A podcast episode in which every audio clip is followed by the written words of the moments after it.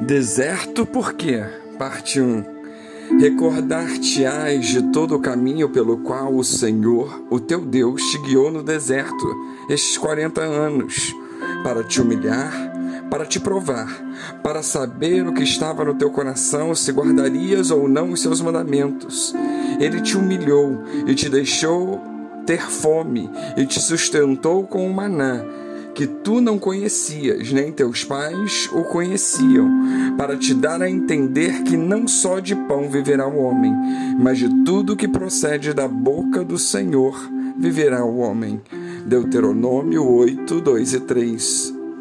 O deserto é um lugar hostil, cheio de perigos e adversidades. Alta temperaturas durante o dia com o sol escaldante e baixas temperaturas durante a noite.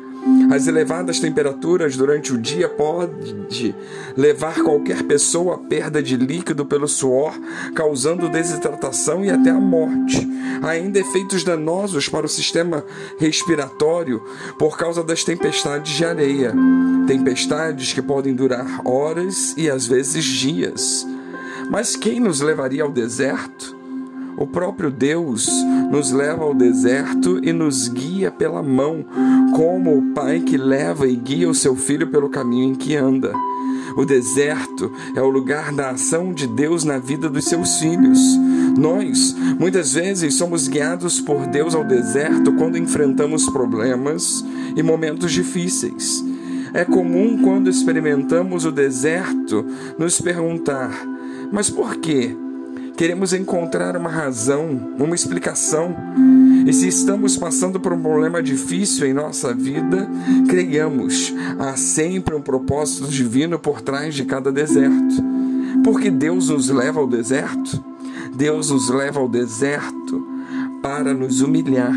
Deuteronômio 8, 2, pelo qual o Senhor teu Deus te guiou no deserto esses 40 anos para te humilhar. A palavra humilhar significa tornar humilde, humildar. A humildade não é um ser pobrezinho ou coitadinho, não. A verdadeira humildade é ser dependente de Deus. Poderíamos parafrasear para mostrar que é dependente de Deus. Jesus Cristo declara que sem Ele nada podemos fazer. João 15, 5. Quanto mais no deserto, não há lugar melhor do que estar na dependência de Deus. Israel foi liberto do Egito com a mão poderosa do Senhor e é levado para o deserto. No deserto não podiam prover o que comer e nem o que beber. Não tinham nada para abrandar o sol escaldante, nada para aquecer a noite. Mas quando Deus nos guia para o deserto, é diferente, porque Ele provisiona tudo.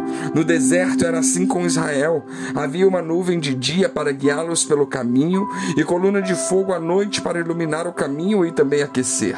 Deus proveu um maná para matar a fome e saiu água da rocha dura para saciar a sede. As vestes não envelheceram e nem os pés incharam. Nós, muitas das vezes, agimos soberbamente, crendo que podemos fazer muito por nós mesmos. Deus, então, nos leva para o deserto para nos humilhar, para mostrar que dependemos dele.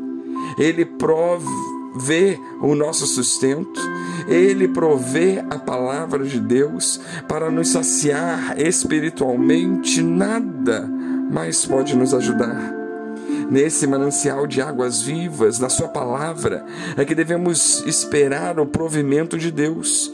A nuvem e a coluna de fogo, a presença de Deus consolando no deserto, a Sua palavra nos dando direção e guiando e ordenando os nossos passos. Ah, como é bom saber que temos um Deus que nos humilha no deserto, que nos leva a entender quem nós somos, mas que ao mesmo tempo cuida, ao mesmo tempo provê o necessário. O deserto muitas das vezes é necessário. Muitas vezes não entendemos o porquê, mas é no deserto que vemos a mão de Deus perto. É no deserto que buscamos a face de Deus em oração. É no deserto que temos que confiar e obedecer. Descansemos em Deus, porque o deserto é para, no fim, nos fazer bem. Que Deus os abençoe.